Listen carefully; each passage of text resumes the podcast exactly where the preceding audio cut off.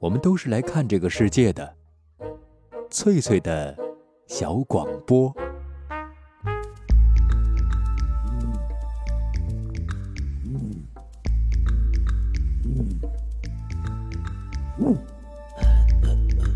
寻访华夏文明，感受自然美景，探索过去的足迹，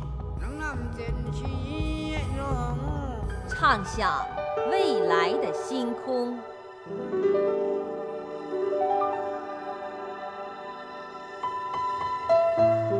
在南海，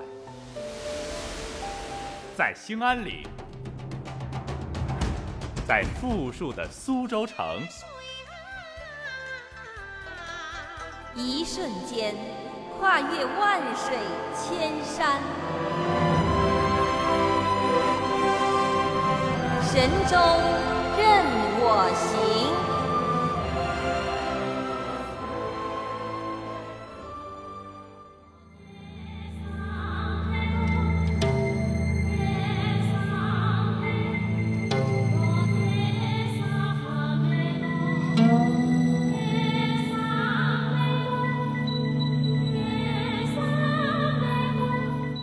收音旁的各位听众朋友，你们好，这里是 FM 九零点六海峡之声广播电台文艺生活频道，欢迎准时收听今天的旅游节目《神州任我行》，我是主持人冯翠。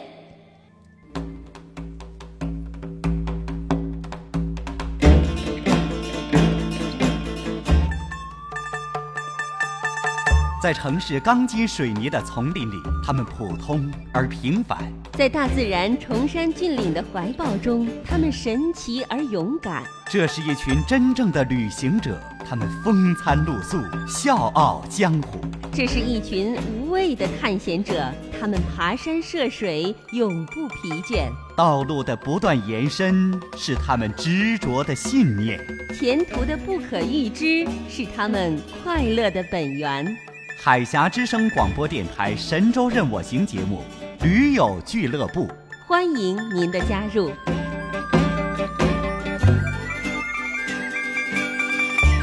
着这熟悉的栏目曲，我们知道啊，今天又是我们节目的嘉宾版。坐在我旁边的这位嘉宾呢，是福州日报的摄影记者沈威，我们的老朋友。和收音旁的听众朋友打一个招呼好吗？呃，听众朋友们，大家好，这是第三次在节目中与您见面，是的，很对，很高兴。然后我今天会把我剩下所有的故事在今天和大家一起分享。嗯，呃，单人单骑进西藏哈啊。那今天的这个故事呢，我们要从一段美妙的音响说起啊，这是你在旅途中录下来的。对对，哎，我觉得你不仅拍照片哈，而且你还带录音的。对对，我每次出去我都带个小的录音机，然后、呃尽可能的采集当地的一些音乐、一些声音回来。然后因为每当我回到这边重放这样的音乐的时候，嗯我就会回到那一刻，对回到当时我让我激动、让我感动的那个情景。好，我们一起来听一下，到底是什么让沈巍这么感动？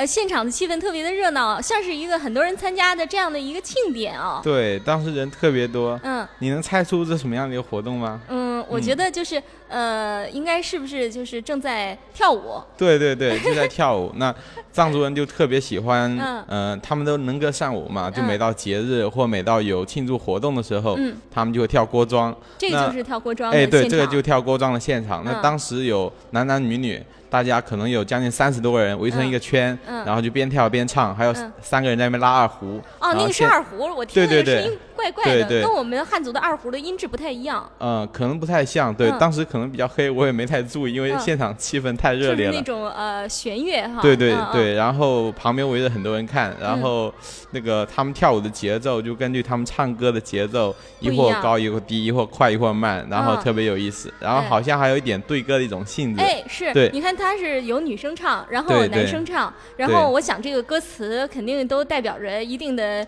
有一定的意义啊，对唱过来唱过去，有点像我们以前的拉歌呀。啊，对对对，我记得当时唱到最后的时候，嗯。那个好像男的这边这一方唱输了，然后就哗一哄而散了。啊。对对对，特别好玩。啊，唱到最后要一决高下哈。对不过从这个现场你录的采录的这个音响来看哈，也是嗯女生好像唱的更热烈一些，对，男生像是人少一样。呃，可能女孩子的声音特别高亢，啊。特别嘹亮，所以录的时候就，对要对大一些对对声音大一点，嗯。哎，真的很好听。哎，可以听到他们那个脚步声，啊，对对，跳舞的那个脚步声。对嗯，，你有没有加入进去啊？呃，当时呃，我一直想加入进去，然后我发现，因为这个是在当时在德钦录的，已经到云南境内，然后我原来在西藏境内的时候曾经跳过，然后那个比较简单的一些步伐了，我就嗯参加了，对，然后到德钦发现他们那天跳的那个步伐特别复杂，而且嗯因为要边唱边跳，所以我又不会唱，哎呀，然后就觉得很不好意思，就对，就 一直在旁边，然后嗯。有一个藏族小姑娘说要不要进来一起跳，我摇摇头，嗯就往后退了几步，就没参加了。呃，哎，嗯我在这个云南的丽江参加过他们一次的那个跳锅庄。嗯我想嗯像我这样有有有一点艺术的天分的人哈，呃，我我应该能够跟得上那个节奏吧。嗯但是实际上哈，他的这个跳锅庄啊，还有就是他们像跳这个街街上的这种民族舞蹈哈，群众性的舞蹈，其实它并不是一成不变的，嗯就是说节奏变化很快，也是像你说的那样，对随着歌声改变。对，而且甚至还有一些现场即兴的一些成分在里面，嗯你可能就没有掌握好。对对啊，然后呃。好不容易这个脚步刚刚跳会了哈，觉得可以了哈，然后唰变了。突，然间节奏快了，然后突然间节奏快了，然后就又变了一种步伐，对对。反正总是急得满头大汗。然后即使你脚对了，手就错了，对，挺尴尬的。如果那会儿，然后又觉得挺好玩，嗯，当地人都特别宽容哈，他们总是愿意我们跟他们一块儿玩儿。对，是这样子的。嗯。他看到有外人在旁边看，经常会、呃邀请。对对，会邀请你。嗯。对，嗯，而且我觉得就是说，这种藏族的嗯锅庄特别能反映藏族人那种乐观的性格。嗯，是这样子的。他们在大的一些祭祀的节日，嗯都会跳锅庄，还有一些节气，比如说在收成的时候，嗯或者过年的时候，嗯然后婚庆，甚至有丧葬的时候，都会跳锅庄。是对，嗯、因为就是青藏高原哈，它嗯是啊、世界上海拔最高的地方哈对。呃，那整个的气候条件是很寒冷，的，自然条件特别差。自然条件也不好，但是那个民族一直就生活在那里。嗯，对，啊、生活了这么长的时间哈，而且就可以看嗯出来他们对那种环境的适应能力，还有那种乐观的性格很重要。对，嗯乐观向上的这种信仰。对，嗯，你能不能给我们介绍一下，就是藏族的节日呢？嗯，嗯嗯藏族人的节日特别多，在西藏从头到尾一年可能每个月都有好几个节日，然后嗯。他们的节日跟宗教又嗯相、呃关系又比较密切。嗯。那比如说像我们过年，他们嗯一样会有。呃，藏历对对，藏历的新年，那嗯。藏历的新年可能跟我们这些农历的新年是可能差不多，嗯。对，然后他们也是有很大，呃，也是把屋子打扫干净啊，然嗯后欢欢喜喜的过年，做了很多藏粑，做了很多东西，嗯。嗯，那也是这样。那呃，在新年这段时间，我特别有印象，就看书，我觉得他们在呃农历正呃藏历的正月十五那一天有个酥油花节，嗯。就是用酥油，因为天气特别冷嘛，那酥油就凝固了，嗯。然后就用酥油做成各种形态的。一些人物，嗯。或者宗教故事里面的人物，或者生活中一些人物，还有一些花什么的，然后嗯有上面有很很漂亮的色彩，就是嗯像雕塑一样的。嗯，然后是用酥油雕成的。对对对，那那好像是是不是在青海的那个西宁的？啊，塔尔塔尔寺寺对，它是有一个店，就有一个叫酥油花店它里面就是这个塔尔寺的一绝就是酥油花儿。啊，对对对，它好像是 常年保存在那个地方，然后相嗯相当漂亮，然后嗯它讲的是一个佛教的一个故事。嗯那像过年的时候，在青海、青海、四川、甘肃这些地方，呃，他们都有这种酥油花节。嗯。那呃，后来据我了解，在拉萨了解的时候，在这个大昭寺，他们呃每个正月十五也大家去逛，像逛灯会一样，在嗯。八佛街看这个酥油花。嗯。嗯，这是正月里边的节日哈。对对还有就上次咱们节目还专门讲到了，像这个雪顿的晒佛哈，对对雪雪顿顿节的晒节佛喝酸奶的节对日。很有诗意的一个节日。然后嗯雪顿节下来，可能还有一个比较特别的节节日，就是沐沐浴节。对，嗯，因为呃，传说是这样子，当年呃有一场大的瘟疫，就是灾病，嗯降临到西藏这块地方，嗯菩萨就嗯指派他的七仙女，嗯呃到了把那个天上的琼浆玉液能够治病的倒到河里面去。然后藏民们就知道这件事情以后，就纷纷去洗澡。啊，对对，其实我觉得这是和那个嗯。藏、西藏的，是不是和西藏天气寒冷有关系？嗯，可嗯能也会有点关系，对对。他们就是有特定的日子是进行沐浴的，对对，他们可能一年嗯。洗澡并不是次数不是非常多，然嗯后对。会选择夏天这样子。天气比较暖和的时对。候，而且他们是到那个天然的里边、高原海子里边去，对对，到啊海子到到临近有河的一种地方，对。嗯然后沐浴节下来会一个比较隆隆重的节日叫万果节，就是嗯在青稞就当地的农业，呃，到快到秋收之前，他们有个非常盛大的节日叫万果节。那万果节一样会跳锅庄，呃，跳藏戏、野餐什么的。那望果的意思，望就是就是地的意思，果就绕着绕着地的意思，就是绕地祈祷，就是能够丰收。然后所以因为西藏它纬度、经度啊、呃跨度都比较大，那可能每个地方过这个秋收节的对对时间不太一样，都可能都不太一样。反正就根据收成的情况。对对，大约是嗯前藏历的七月前后这样，就快丰收之前。嗯，对，然后到年底可能比较有特色的节日应该是燃灯节，就燃灯节，燃灯节，嗯对，就纪念宗喀巴大师大师，，嗯嗯，然后他们大家都会在自己屋顶或在房子周围点上小小的酥油灯。嗯我觉得这几个节日是西藏比较有特色的一些节日。嗯，呃，从中可以看出，一个是他的这个宗教信仰，对对。还有就是像这个游牧民族啊嗯的这种习俗，嗯还有就是农业社会的嗯遗留下来的习俗。其实好多少数民族，他们对那个秋天的那个收成的时候的 节日可重视呢。对，是这样。像什么佤族的长新新米节呀、啊，对对，嗯呃，然后我觉得可能也因为时间的变迁，而且因为嗯。呃，我我这次在就有遇到万国节，然后他们现在可能不只是跳锅庄，嗯。呃，不只是喝青稞酒，然后他们甚至还到。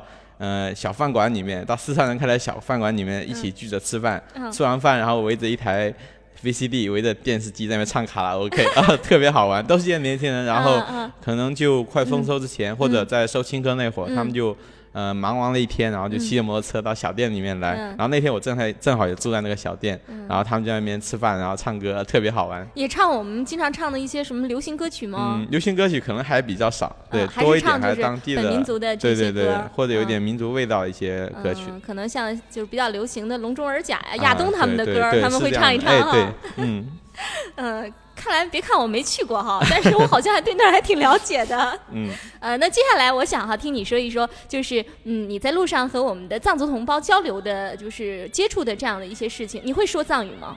嗯，只会扎西德勒。我会说，嗯，我会说金珠玛米雅古杜，哦，什么意思？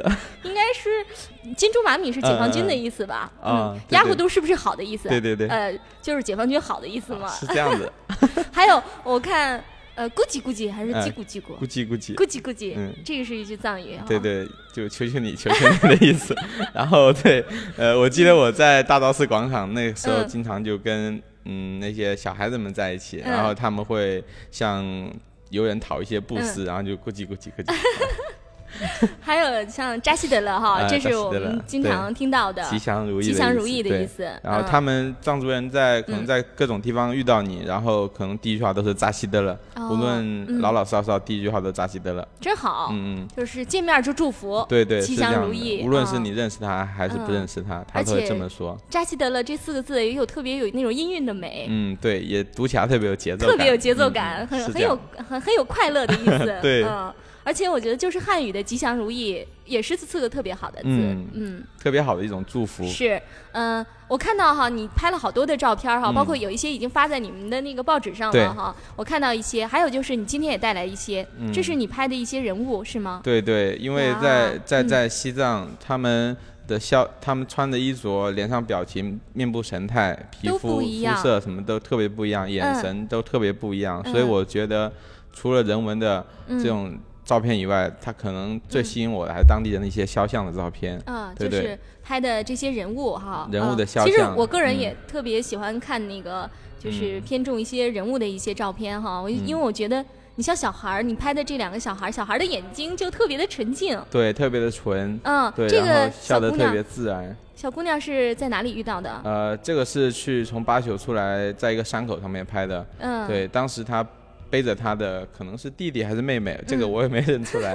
对，然后嗯。阳光特别强烈，嗯，然后有个侧逆光从嗯后面打过来，我嗯前面拍，然后他正好在笑的那一瞬间，我摁下了快门嗯，，对，挺羞涩的笑的哦，嗯对，挺嗯腼腆，挺腼腆的。嗯，然后脸是嗯。绯红绯红的那种高原高原红，红，嗯，这小脸儿好像还脏兮兮的，嗯，然后脖子上戴了好多的首饰哈。对对。藏族人有个习惯，他们非常喜欢，就是像绿松石啊、珊瑚啊这些东西，喜欢把它们挂在身上。嗯我听说有的那个藏族同胞的那个服饰好贵重的，嗯，是的，他们现在可能平常可能都不一定会穿，嗯就就就呃，假设在拉萨这样大的城市，可能平常都嗯不是很会穿，那可能到重盛大的节日的时候，他们就会把他们的盛盛装嗯穿出来。嗯，对真棒，嗯。当时我们在那个当雄，嗯。当雄的赛马节呀，嗯。那个小姑娘穿的可漂亮了，啊，然后混上下银光闪闪的，然后还有很嗯漂亮的配刀，嗯。哎呀，可羡慕了。很重吧？对我问他说这要多少钱，他说嗯。就这么一个行行头要嗯。十几万块钱。哦，对，嗯、因为呃，他们可能是一个很爱很爱美的这样的一个民族，嗯很好打扮的哈，嗯嗯很愿意把自己的这个一些漂亮的东西展示对，给而且他们那边的。色彩会特别的浓烈，嗯跟高原有一种很协调的感觉。嗯，喜欢用那种纯色，对，大红啊，大对蓝啊，大绿这样子啊，我也喜欢。这是呃一个小姑娘的照片，对还有呢，你看你拍的这个年轻人哈，也挺有意思的。这个是一个女孩儿还是一个小伙子啊？这是个小伙子吧？哦，是个小伙对子，当时在牙特别白，特别白，就跟他肤色比起来特别白对。牙特别白。对，嗯然后戴着一个很有藏族味道的这种头巾，因为嗯。高原他们嗯。呃戴头巾可能不仅是保护头，还保护脸，就对哦。脸要一些遮挡，嗯。就呃太阳晒的不是太厉害这样子。对，嗯，然后你看包一个包头，啊哎，对手上会有很好几个戒指，很大很大的一个戒指。对对。藏戒。对对，哦然后上面也是镶的绿松石，还有嗯红珊瑚。嗯，嗯，这个阿杰好像戴了一个这样的戒指，呃对。对 这是罗源的那个，骑友呃对嗯一位就是山友嗯。嗯，还有就是，呃，西藏这个小伙子他的头发也挺长的，他们是不嗯是也是习惯留长发呀？嗯，对，有一部分人他们都习惯留长发。嗯，梳小辫子吗？对对，嗯、哦会有很多小辫子，或者有时候都不梳就直接放着，然后可能后脑勺会梳个辫子这样子。哦，对，嗯，挺有意思的。这个是他他你给他拍照的时候，他怎么显现出这样的表情啊？哦，这个我是远远用个长焦镜头拉过来，然后偷偷哦拍下来的。他当时可能正好在买东西，然后可能在，在跟人家讨讨价还价吗？对对对，正在试那个首饰，然后可能正嗯讨价还价，然后太贵了，太贵了。可能是吧，我想。对，我觉嗯得他好像在呲着牙在和人说话 啊，而且脸上的表情好像很苦恼的样子。对对，有点苦恼。哎，这张照片我也很喜欢，这是在寺庙里边拍的，藏族的这个寺对对。这就是酥酥油灯。哦，对对，嗯然后当时他呃这些酥油灯可能正好更新，就酥油可能完了，要把这些点灯的这些小盏拿出来重新清洗过一遍，然后这时候刚刚往上面摆，就新的哦酥油灯刚摆上去的时候，哦，对。对，我也听你说过，就是说每天啊、就是嗯。寺院开门之前，都有好多人拿着哈达呀，拿着酥油灯啊要到佛前去供奉哈、嗯表达自己一个虔诚的心愿。嗯。这么多的酥油灯，对。这都是就是当地藏民的一种心愿，心愿。嗯。哦哟。然后，而且就是这位老阿妈哈，你看她嗯。戴着耳环啊、啊，头上呀戴了一个很大的一块石头。对对对，也是绿松石，绿松非常大的一块。嗯，然后她就扎了很多小辫子，啊。然后啊后，面还有一个小一个草帽，嗯，对，然后脸是已经像猪肝的那种红色的，嗯。就不仅是绯红了，已经嗯。暗红了，就已经晒得那样子了。嗯，嗯。他们经常对我呃我说，就是说你别看那个藏族的姑娘们看上去挺嗯。黑，那是因为她们没有洗脸，啊，洗，出来的皮肤吓死你，白得很。因为我听说他们就是防晒的那个方式是，有的时候用酥油啊把脸啊涂了，对对对用蜂蜜把脸涂了。对对，酥油可能最常见的一种方式，然后加上不洗脸，嗯那可能这晒的晒受伤的机会就比受伤较小。我也是这样子不洗脸。而且他的表情特别的虔诚哈，在这供嗯奉这个佛祖的时候，你看，对嗯，很欣喜的样嗯子，，很而且很慈祥。对。还有这个就是呃这一对是一对夫妻吗？呃，对，应该是。应该是一对夫妻哈，嗯。他们手上戴着这个手套，这是为了磕等身长头时候对对。用的。然后因为他我我当时遇到他们的时候，他的小孩子在后面，嗯。然后他们都是这样的着装，一个嗯。手套，然后手套是一个木板做的，嗯。身上胸前和肚子这边有一个像橡皮一样做的东西，围裙一样的东西，嗯对，然后就趴下去，拍三下，趴下去，哦。趴到地上，哦然后他们呃，就他们汉语可能讲的不是很流利，嗯不太会讲，然后我跟他们交流一下隐约，就知道他们从四川一直磕头磕到拉萨，啊，磕等身长头到圣城去朝拜，对对是这样真是虔诚。嗯。这也是一个小孩儿嗯哈，，这个小姑娘，嗯，这是哭了吗？嗯，没有。这而且他们的小头发都微微带点卷儿啊，啊。对对对，这个是在唐古拉山口拍的一个照片啊，当时也是逆光的一个状态，所以嗯。人的感觉会特别好，轮廓特别明显。对，，嗯。就是逆光拍的一些照片，这个嗯就是边线的感觉特别明显，后面背后的阳光的感觉，嗯对对对，啊，这是年轻人，你看你拍了年轻人，看拍了老老夫妻哈，还拍了就是这供奉佛祖的老阿妈哈，嗯。这也是一个年轻人，对这这有点像个康巴汉子，呃有点像，有点像，嗯，但是不太能确认，因为康巴人就比较明显，头上会嗯。鼻子，然后鼻梁，还有头上会扎一个红头巾，那这个嗯。人好像没有扎，对，嗯。还有就康巴汉子的那个鼻子是勾的，啊勾勾的鹰钩鼻子，啊有有一点点勾嗯。往上翘的样子。哎，子。这个笑的也很可爱。嗯，这个在大昭寺广场前拍的，嗯嗯，他穿着就是传统的藏族服装哈，对对对，藏袍，藏袍，嗯，牧这很明显从牧区过来的，哦这个可以看到，就是能够分辨他是从哪里嗯过来的。对对，，像这样的服饰基本是从牧区过来的，就是带那个羊毛的，嗯穿的很厚的，对。然后一个胳膊露出来的。啊，对半坦，啊，这嗯。还有就是风马旗，这是不是风马旗？，对，这在山口经幡跟金风马帆旗，对，嗯，嗯。这个到底代表一个什么样的意思呢？嗯，这个经幡上面就印着很多的经文，然后、嗯。呃，藏族人把这个经幡悬挂在这个山口，那风一嗯吹，这个经幡就动，就代表他们呃祈祷念经，嗯然后向佛祖祈佛祖祈求平安，对，哦这样这。背后的雪山是哪一座？这是白马雪山，白马雪山。对，在呃已经到云南的境内了，哦，嗯这是已而且经跨入香格里拉的范围了。哦 还有就是他们会在这个叫叫他们是叫尼玛堆嗯，不是，这个是山口的一个山口的对，啊一个经经幡对哦。啊，这是磕等身长头的一些照嗯片对对对，哈啊！嗯你这样拍摄他们，他们允许你拍吗？嗯，基本上在路上拍的都，嗯他们都很很很慈祥，很和蔼。嗯然后我会很主动的问他们，我拿着相机，因为我嗯怕他们听不懂，我说拍照片可以吗？我就指着我的相机，嗯嗯嗯然后他们点头我才会拍。嗯那在拉萨可能嗯现在因为游人特别多，让我嗯拍照片他们都会向我要钱。嗯，对，啊这个也是变成当地人的一种 习惯对了哈。嗯，好，呃，看到了这么多的照片哈，就知道啊，这一路上是遇到了好多的人，好多的嗯对对事情。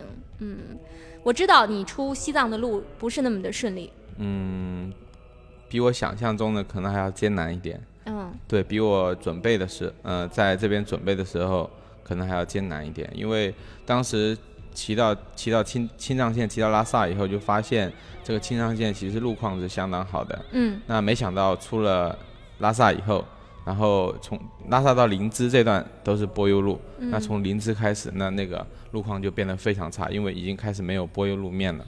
呃，你能不能给我们收音机旁的听众朋友稍微简介一下你出西藏的这条路，你是怎么样走的？嗯、好的。嗯嗯，从从拉萨出来，呃，要翻过好几座山，嗯要先先到林芝，然后从林芝到西藏和云南的交界到芒康，嗯然后从芒康走香格里拉，嗯，然后到丽江，然后嗯这这个是大约是我这样的一个行程。是先走川藏吗？，对，川藏南线的一部分，嗯对，然后到三江并流的地方，再走折而向南，对，走滇滇藏公路，对对哦，然后一直到丽江。哦，嗯，呃那别看可能说起来很简单，说起来挺简对，单的。中间嗯要经过可能有多达七八个山口。那嗯呃，我们从青藏线上来的时候更缓缓的嗯。啊、假设从三千到四千到五千、嗯。那再到四千，那一直到拉萨三千，它就慢慢的上来，再慢慢的下去。嗯。那川藏线基本就不是这种情况的，嗯。有可能你今天是到两千，那明明天要过一个6000对，没有那么高，要到一个四千多米的山口到五千多，然后又又下到三千两千这样子，然后嗯。如是反反复复的折腾，跌宕起伏哈，对上上下下哈。对对，我觉得嗯。对于骑自行车的人来说，这是最糟糕的，很痛苦的一件事情。不停的上坡下坡，然后大家可能以为从拉萨出来是唰唰唰一路下坡到云南对，后来对呀，大家我我我那个呃。没有看你这个海拔图的时候，我就想应该是这样的嘛，高原嘛，对对。然后现在进入云南了哈，唰一下子，，其实是很痛苦的一个过程。呃，山口就翻了这么多，嗯大概有七八座哈，对对嗯，就就海拔最高的是在呃米拉山口五米拉山口，千一对。五，千一，嗯，嗯，然后基本上好几个山口都是四千、四千五这样子，就特别高。嗯。嗯，嗯，我想就是有关你这个曲折的。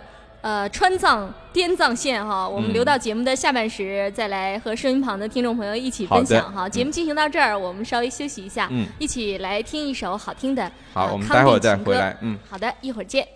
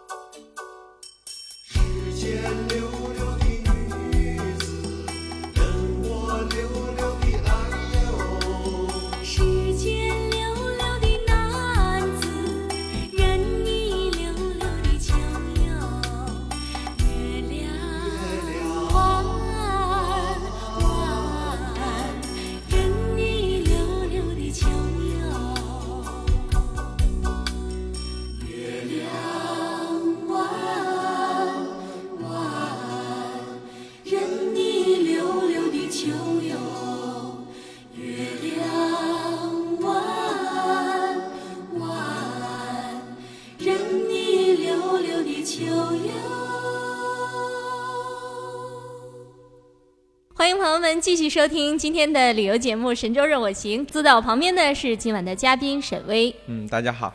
呃，前面我们听到的哈，就是啊、有关藏族的节日啊，还有就是你在藏族哈进行拍摄的、拍照片的这样的一些故事哈。呃，那你也提到了从嗯西藏到云南的这段路，川藏线、滇藏线哈，是很辛苦的一段旅程。嗯，相当艰辛的一段路程。嗯，呃，就除了到林芝那个地方哈，呃，对还有柏油路可走。对对，那呃可能是去年修的路吧，就是嗯。一直修到林芝这个地方，嗯然后从林芝下去，从鲁朗开始就都是三四级公路，就简易的砂石的路面。就。是只有石头块儿的小碎石的那样的路。对对，然后可能呃上面有一层土，三个土铺铺就的，然后路面情况对嗯。要根据天气情况而变，嗯。天气差的时候下雨啊，怎么就很泥泞不泥泞堪？嗯。对，然后还有呃川藏线这条有有一个特点，他们那边公路就像这种公路，这个等级的公路是没有过路涵洞，嗯那、因为那边雪山也多，降水也多，然后呃降的水顺着山谷下来，就直接是从路面上冲过去的，就没有过路涵洞，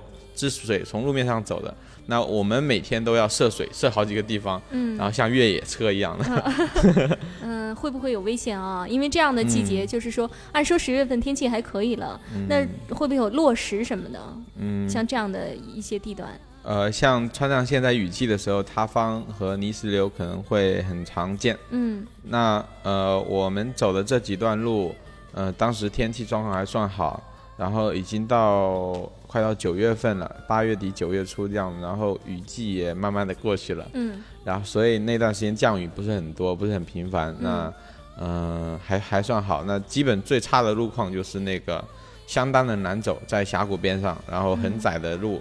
然后就泥泞不堪，然后有很多小石头，有的地方你根本就没法走，然后泥浆可能将近有七八公分，将将近十来公分那么深，嗯，然后你的车子都被淹没了啊，车车轮都被淹没了，淹没了。对，嗯。然后只能推过去，然后那个坡度特别大，嗯。那很难推，你得连用拽的，那个时候推已经推不动了，你被拽着车，你拽着车走，只能这样子，嗯，然后到底是骑车呢，还是你拉着车呢嗯，？车骑我呢。然后比较危险的地段，那山上还会掉石头，像过叶叶拉山口这个嗯伽马沟七十号弯的时候，嗯那个上面石头就会偶尔会滚一两颗下来。嗯那运气好的就一小小的一颗掉下来，就砸在旁边可能没有事情，那可能大砸到头上那可能大问题了。所以那个时候已经有戴头盔。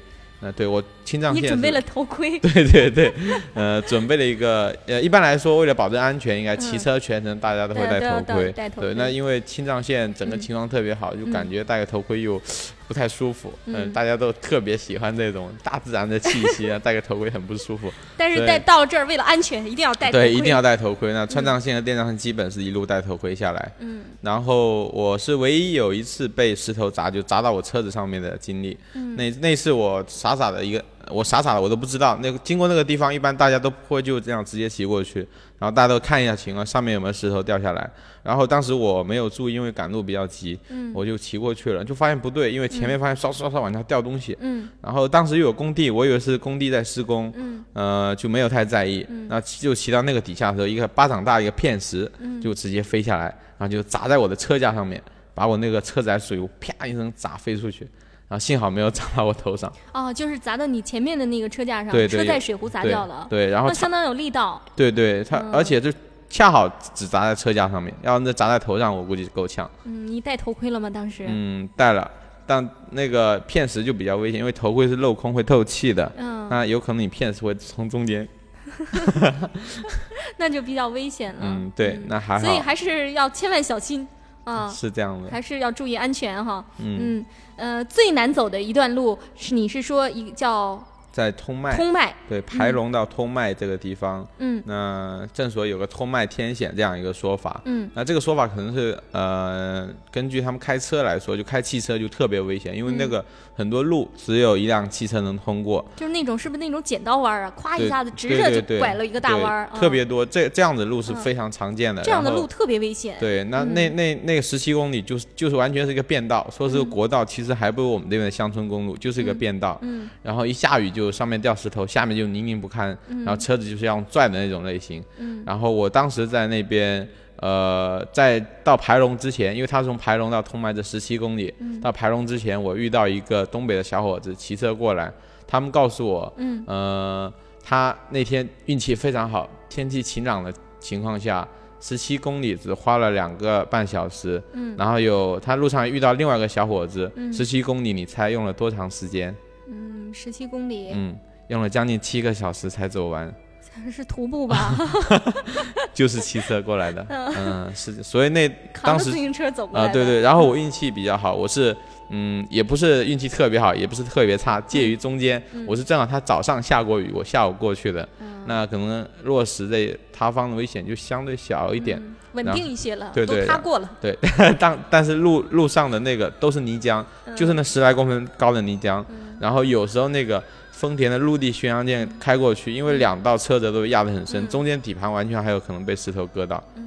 就唰一声，锵了一声，就路上很心疼啊！那些司机开在这样的路上，尤其是呃。开什么越野车的，呃，对本来应该是呃感觉很好的。感觉很好的嗯。啊。然后呢，现在呢，也要冒着这个被刮车的危险。对对，而且它嗯。那个如果从排龙往通麦这个方向走，嗯。左呃右右边就是帕隆藏布江峡谷，嗯。然后左边就是那个峭壁，所以就非常危险，很多地方没法会车，嗯远远的看着有车开过来，就视线好的情况下，你必须得及时的避让，嗯，要然不的话就堵掉了。嗯，嗯更糟糕。嗯，然后也看到一些交通事故，就嗯那车就翻到峡谷底下去了。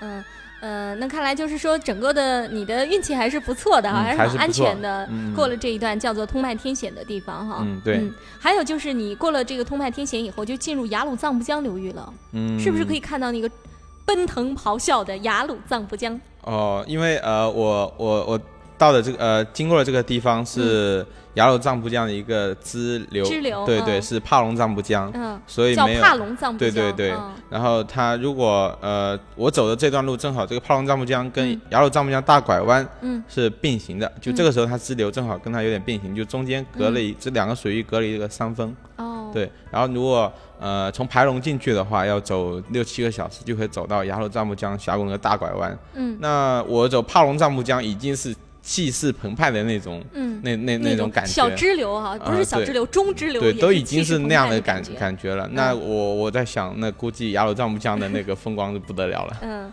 呃，主要是因为那里的落差，就是地地势的缘故。对，落差嗯。特别大，像从嗯。鲁朗出来就一路下坡，嗯，下到排龙，所以就是说江水也特别湍急。嗯，江水特别湍急，然后两边风峡谷的风光特别好，因为嗯。峡谷它就一个水汽的一个通道，对，对，然后呃，嗯，你会看到很多云彩就挂在山的中山间对，然后水汽多的时候，你是整个山头全部是云彩挂着，然后下面一个，呃，有有透明度比较好的一个空间，因为刚才你提到哈，就是因为呃，像天气的缘故哈，还有嗯。就是当地的那种状况哈，它那种峡谷的对。江的这种状况，那一般我们知道公路都是沿着河流哈、沿江这样修起来的。对，那我们知道，你像有江的地方哈，有峡谷的地方，它往往是一个非常大的一个水汽通道。嗯嗯呃，那不方便的地方就是你说一遇到雨天可能会形成塌方啊，但是嗯。实际上这样的地方就是生物的种类相当丰富的地方，对对，他像们嗯嗯，他们像这样子海海拔高差特别大，对那其实它纬度也不是非常的高，那嗯所以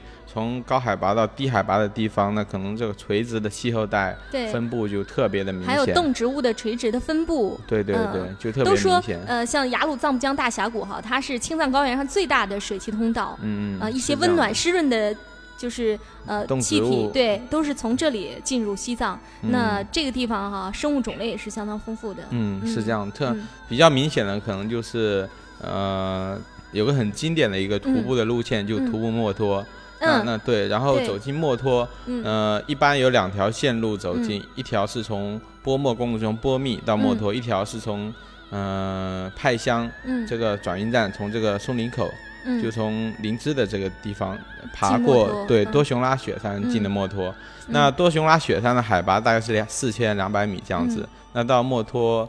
呃，峡谷底就墨脱这个地方可能千八米，嗯就一千米三千米左右落差嗯。对对对，嗯然后你想这样子两天走下来，这个垂直的气候带分布是相当明显。是。对，然后嗯你就看到各种不同的植物、不同的动物。嗯，对，而且就是墨脱是西藏东南最偏远的一个县，嗯那现在是在修公路了，听说是好像是在修路了，但是嗯嗯它还是交通很不方便是全一个地方。国唯一不通线的、对不通公路一个县，对，所以也有、呃西藏一个孤岛这样的一个说法。呃，因为一些东西、一些物资、生活的必需品啊，都是嗯靠马马帮帮这样运送进去。对，而且它这个运送的季节还有一定的时间限制，是不是全年都开山的。就呃，像冬天大雪嗯封山的时候，基本是没法运没有办法的。运东西，嗯就是说你这过冬的东西要一次运进。嗯，嗯对，可能就是嗯嗯，可能就夏天和秋天这样子，开春嗯到夏天、秋天这样几个季节一个时间段能够运进去。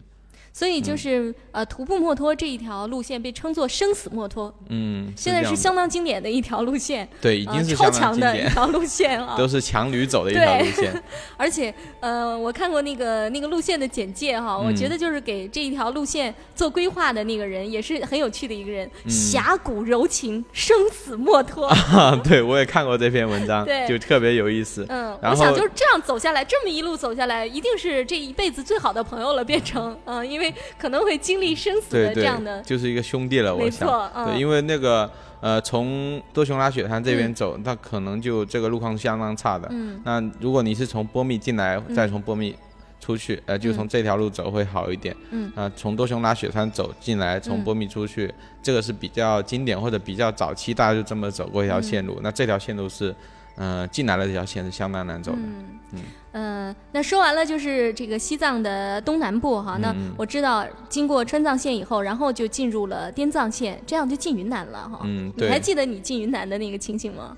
当时我还真没心理准备，因为嗯。那那几天爬山已经爬得相当郁闷，在那个三江并流区，你想嗯。每跨过一个流域就是爬一座山，嗯。那每天就是上坡下坡上坡下坡，嗯。那已经走得很郁闷了。然后那天呃从岩井刚出来不是很久，哎就发现前面有个西藏欢迎你再来这样的一个 一个牌子，然后有点惊奇当时。嗯。然后当时我又正好又遇上了另外一群的骑友，嗯。是从山西过来的，嗯。呃，燕北师范的一群学生，然后就也跟他们一起骑。嗯。那非常凑巧，你知道吗？嗯。这群骑友他们，呃，我在零二年去走丝绸之路的时候就已经遇到过一回，嗯。然后他们的队长这次又带队出来，那我就跟他们队长就特别哥们儿，嗯。啊、就遇到一起的时候，大家对对对。亲人呐，对，然后就在那个牌牌那个地方嗯拍了张照片。嗯，看来这个喜欢就是骑行的这样的一些朋友们还是很多的，而且总是不断的为自己设计新的路线，像你一样哈，对不断的探索一个新的路对程，嗯，然后居然还可以在这样的一个地方哈，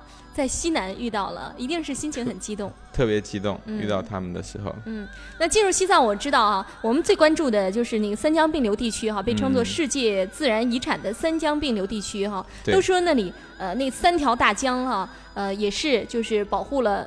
也是水汽通道哈，那然后有丰富的物种哈。那我想看你在那里看到了一个什么样的情形？那儿的自然状况、生态状况现在是怎么样的呢？嗯，我的确是切切实实走过的这样三江并流，从嗯叶拉山翻、嗯翻过了怒江峡谷，嗯一直到南南山江峡谷，一直到叶拉，呃，嗯一一直到那个金沙江，嗯就三个三江并流区都是这么走过去了。嗯那嗯，它是去年的、去年被列为世界文化遗产，嗯。然后当时其其实呃列为世界文化遗产应该包括一个虎跳峡，嗯。也会被划分进去。那当时可能呃有一些其他原因，虎跳峡没有划分进去，呃，嗯我觉得很可惜。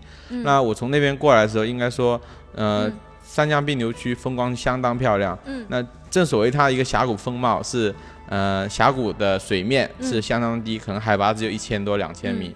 那周两边的高山最高的地方可能就五千米这样子，嗯。那落差呃就从最高地方到最低的地方，就峡谷的深度，你可能直接就会看到一两一两千米，嗯。甚至甚至三千米这样一个落差。你想想，你可以想象那种是多么多么雄雄伟，雄奇对对对，用雄奇来形容。嗯，是这样子。嗯，很震撼人心。我也是记得，就是当初这个到，呃，因为我那个时候是到金沙江流域嘛，但是就到了虎跳峡，不像你哈，走了三江并流哈，对像什么其他的这几个江啊，金沙江啊、澜沧江啊，都嗯看到了。呃，那当时我觉得早上起来的时候都见不到太阳，因为被峡谷的那个高高高的雪山、哈巴雪山、玉龙雪山都给挡住了。哈对对，然后呢，晚上大概四点多钟，这个峡谷中就已经没有太没有阳光了。嗯，哦就黑天黑了，天黑了然后就阴天，有阴天的有蓝蓝的那种感觉，整个峡谷笼罩一种蓝色三。四点钟，四点钟嗯左右、嗯就已经基本上看不到阳光了。嗯然后你猛抬头向上看，就看、那因为当时的那个在就是谷底的一些客栈嘛，早上起来想看一看顶上啊，然后看云蒸雾罩啊，他说那个感觉特别的奇异，很神奇，像童话中的一种世界一样。啊，原来是这样的，峡谷的感觉是这样的。对，而且嗯。你这样子走过来，会有很多不同的气候带的一些分分布嗯，在上面可能高寒的一种嗯。高山草甸、雪山、冰川，然后下到谷底可能一种很干热的一种，像南对，有仙人掌，居然啊，对对对，啊，就是完全是那种热带的能看到的嗯植物，对对对嗯这是很奇异的。嗯然后可以看到雪山，嗯山上有雪，嗯然后你在这个干干枯干热的谷底走的时候，旁边仙人掌，对，挺奇异的一种感觉。奇异的。对，而且这种感觉太奇妙了。在这种地方，你真的能体会到“一山有四季，十里不同天”这样的一这样一句话。对那可能你在其他地方都没没法体会到。你嗯可能我今天从我记得从白马雪山下来那天，那天晚上你可以看呃看到整个地方全部起着大雾，半夜起来是一轮很明亮的那个雾散掉了，一个月亮出来，嗯。然后第二天早上又是大雾，嗯。然后下到山的半中间就嗯。发现那个雾退去了，雾在你头上变成云了。嗯。然后再往下走，就变成一个很干、很干燥的一个河谷的气候，所以嗯。这种感觉真的是在那种地方，嗯，而且只有骑车才能体会得到。很骄傲。嗯嗯，嗯，呃，进入呃云南以后哈，那我们还有一个特别值得关注的地方哈，就是香格里拉香巴拉。啊对，嗯，特别让人向往的一个地方对。自从希尔顿写的那本书《消失的嗯消失的地地平线。》，对，然后嗯这个地方可能就为所有全世界人所向往。嗯，嗯，就像梦中的一个情人，大家都想就是有那种到世外桃源去的那种感觉哈，放下所有的这个身边的一些俗事哈。对，嗯、那香巴拉等于说成为人们的一个梦想了。嗯那当然我们所说的香巴拉不是指现在的那个香巴拉县哈。呃，对，不是嗯指现在的中甸，就嗯原来的中甸后来嗯改成香格里拉县。嗯，对，香格里拉县我。们讲的可能就广义的一个香香格里拉。对，你觉得我们到就是香格里拉旅游，应该一定要去一些什么地方呢？或者是怎么样去感受那个美丽的土地嗯呢？宁静的土地呢？对，如如果很从很传统的大家出去玩来讲，那可嗯。能像玉龙雪雪山、梅里雪山、嗯。哈巴雪山、虎跳峡，嗯。然后那边的白水台啊这些什么呃这些景点可能都会去。嗯。那因为呃现在的交通是比较方便的，嗯。那你完全可以以以丽江或者以香格里拉为一个点辐射到周边，嗯。那就会有很多好玩的地方。嗯。嗯，还有就是，呃，还有一些人说四川稻城那个地方，他们嗯管那儿也叫香格里拉。啊、嗯对，那是一个泛香格里拉的一个概念。泛香格里拉的地域一个概念。对，那四川稻城，如果你要去，可能嗯最好是从、呃到丽江走泸沽湖，嗯，看一下摩梭族人，然后走稻城亚丁，走这条嗯也是很经典的一个徒步路线，嗯。然后风光是相当漂亮。嗯，那你是呃直接就是从呃香格里拉县这样骑骑下来？啊，我嗯对我基本是沿着国道，然后到最后是沿着嗯。金沙江这样子嗯。一路下来，嗯。沿着沿着这个峡谷走，嗯，嗯，最后的旅程结束是结束在哪里？在丽江，原嗯来原打算是到昆明的，那因为呃时间上有点紧，然后所以到丽江就结束了这一次的旅程，嗯嗯、呃原打算是骑到昆明，骑到昆明的嗯哈，有点意犹未尽。后来因为时间的缘故哈，对其实，在丽江画上一个句号也很棒了。嗯，我也是这么以为的。对，嗯、在丽江有没有稍微休息一下？呃，丽江基本没有休息。那嗯那天下午七点多到了丽江，嗯然后我就直奔丽江古城，就住嗯在古城的那个国际青年旅馆。哦然后第二天住在那个茶马客栈。啊，然后第二天早上嗯逛了一下古城，买一些东西，然后嗯很很急的那天就赶到嗯大理，然后又赶到了昆明，然后马上就坐火车回来了。嗯，整个旅程匆匆结束。嗯，有点匆忙，但我结嗯束的时候是相当匆忙的，呃嗯，因为自己一个人的时候又要托运东西什么的，又带一些纪念品，吧，有点狼狈，又走的时候昆明又下着雨，嗯，你觉得整个旅程哈，单人单车进西藏哈，那对你的梦想可以说已经实现了。啊，对，已经实嗯现了。你觉得在整个旅程中最大的收获是什么呢？最大的收获还是当地人一种乐观，他们对生活一种态度，带来给带来给我一种感动。因为嗯可能这种我们在在平原、在城市、在沿海都没法嗯体会到。你到那边你会发现，人和自然真的是一种很和谐。嗯，他们可能不是一种很很明显的去抗争它，他们可能是一种更多的是顺应它。顺应它，哦对，对对。然后他们有很强大一种精神支柱，宗教给他们一种力量，嗯，所以我觉得这还是他们给我最大一种感动。嗯，我也有一种感觉，就是每次出门哈，你像我经常就是到外省去嗯外采哈，有的时候也会到一些呃风光非常美丽的地方，而生活和我们完全完全不一样的地方。嗯，回来以后每次回来以后就回到这个城市，都会觉得很知足、很满足，嗯，觉得就是生活已经很好很好了。嗯嗯，嗯特别呃，刚到回到我们这边一两天的时间，嗯那个时候你可能一边沉醉在你路上的情景，一边回忆着你路上经过的事、遇到的人，嗯然后你又已经融入到现实的生活当中来，那可能每天这种反差，你思维上的反差特别大，嗯。然后你会那时候感动会特别深刻。那我回来那几天就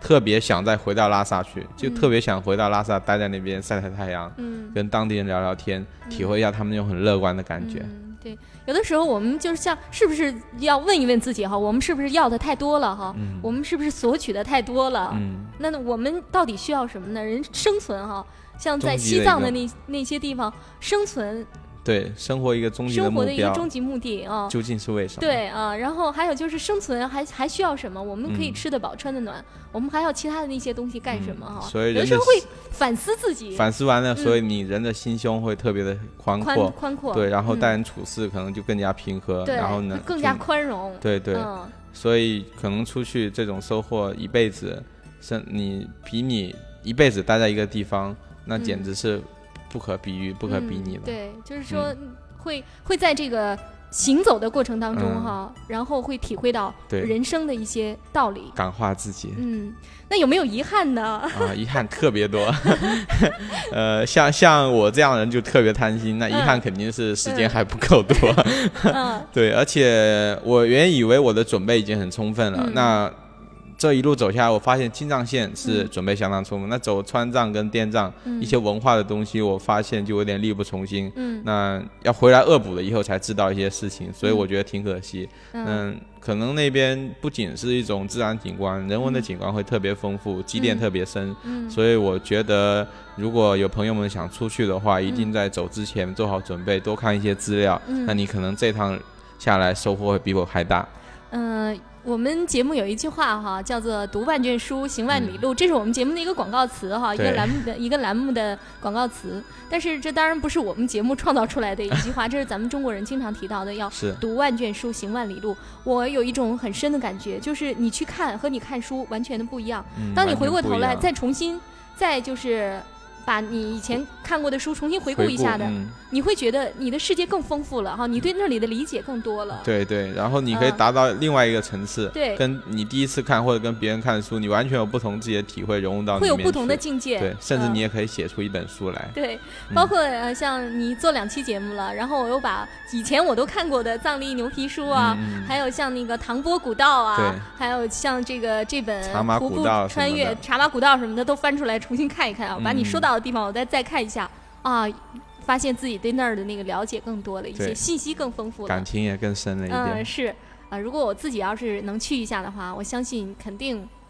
是一种很棒的感觉，会了解的更多。嗯。所以大家应该走出去，背起包来，做一个很强悍的一个嗯，是的，让我们马上出发吧。嗯，呃，那沈巍，你连续三周时间在我们的节目当中讲述自己的高原之旅，我觉得你的经历让我想起了以前的一位就是台湾的老师，哦台湾的朋友，他曾经对我说的话，他说以家为圆心，不断的拓展自己的半径，半径越长，说家对你的吸引力会越大。但是我听过你的故事以后，嗯我有了自己的体会，我觉得半径越大越远，我们拥有的这个世界就越大。内心的世界就越大。嗯，嗯，非常感谢收音机旁的听众朋友和我们一起分享沈巍的故事。啊、今天的旅游节目《神州任我行》到这儿就结束了。好，那我希望我以后还能有其他的故事跟大家一起分享。我是冯翠，我是沈巍，祝您旅途愉快。一路平安。是谁